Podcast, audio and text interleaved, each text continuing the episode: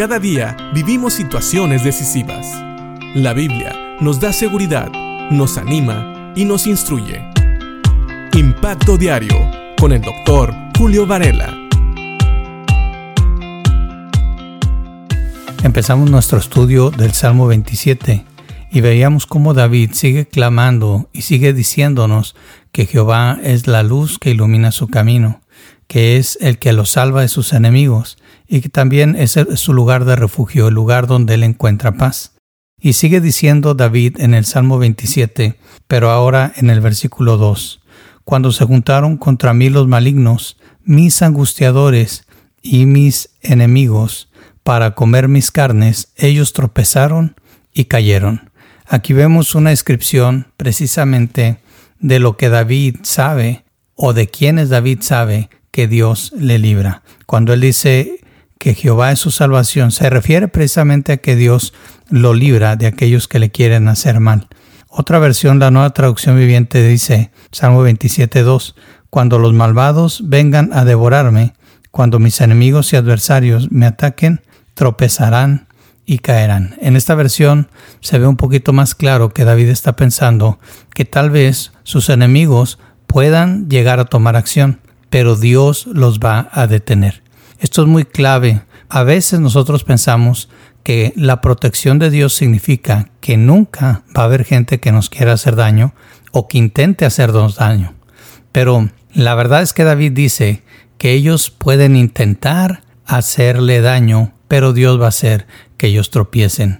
Piensa en esto, cuando hay gente planeando males contra ti, Dios está consciente de eso y Dios va a tomar acción. Cuando hay cosas que posiblemente tú pienses que están pasando para tu mal, no te preocupes, Dios está ahí. Dios está consciente de lo que está pasando y Él va a hacer algo. Claro, muchas veces no hace lo que nosotros pensamos que debería de hacer, pero Dios siempre va a actuar. Me encanta que David dice que cuando estos malvados vengan a devorarme, y esta palabra devorar obviamente tú la puedes entender, significa un daño muy grande, significa básicamente tomar la vida y todo lo que es David y acabar con él.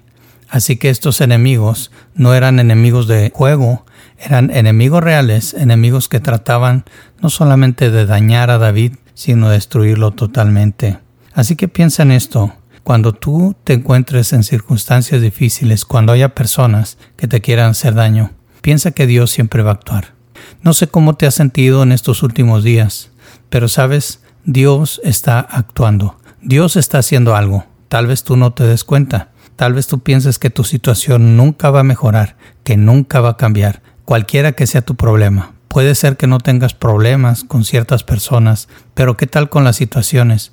¿Qué tal en tu trabajo? ¿Qué tal en tu vida personal? ¿En tu matrimonio? ¿Qué tal todos aquellos ataques del mismo Satanás? Y no nada más eso, los ataques de nuestra propia carne, ataques internos que hieren y que nos motivan a no vivir de acuerdo a la voluntad de Dios. Sabes, Dios está consciente de todo eso y si tú oras, Dios va a escuchar tu oración, especialmente si le pides que te libre de todos esos males.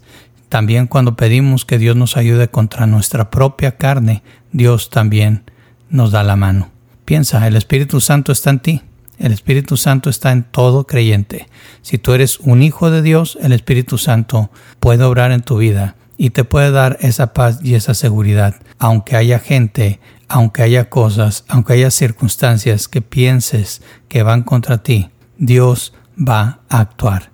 Dios siempre está obrando, Dios siempre está haciendo algo. No pienses que Él se ha olvidado de ti, más bien sigue consciente y sigue pidiendo que Dios te proteja, que Dios te guarde y que su voluntad sea hecha en tu vida. Piénsalo, que Dios te bendiga.